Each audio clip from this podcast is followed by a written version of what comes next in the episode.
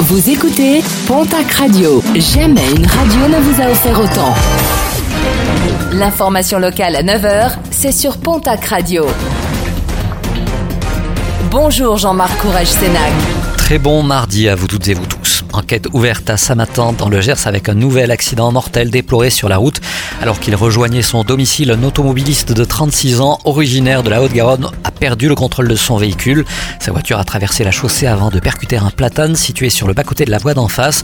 Une autopsie doit être réalisée dans les prochains jours. Il s'agit du huitième décès sur les routes gersoises depuis le début de l'année. Le parquet de Bayonne a annoncé hier l'ouverture d'une enquête après la mort d'un jeune homme de 19 ans. Son corps a été retrouvé dimanche matin à son domicile de Saint-Jean-de-Luz. Ce dernier revenait des fêtes de Bayonne. Une autopsie a été ordonnée pour savoir s'il a été victime de coups. Des analyses toxicologiques doivent également être menées afin de déterminer les causes de ce décès.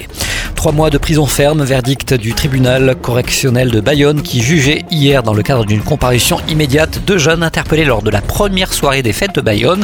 Ils avaient dérobé une cinquantaine de téléphones portables au Festaire, des ressortissants roumains dont le butin était destiné à la vente en Roumanie, deux individus incarcérés à Pau et Bayonne.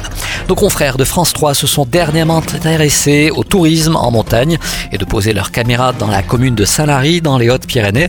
Malgré des rues bondées et des terrasses animées, la fréquentation est en légère baisse par rapport à l'an dernier.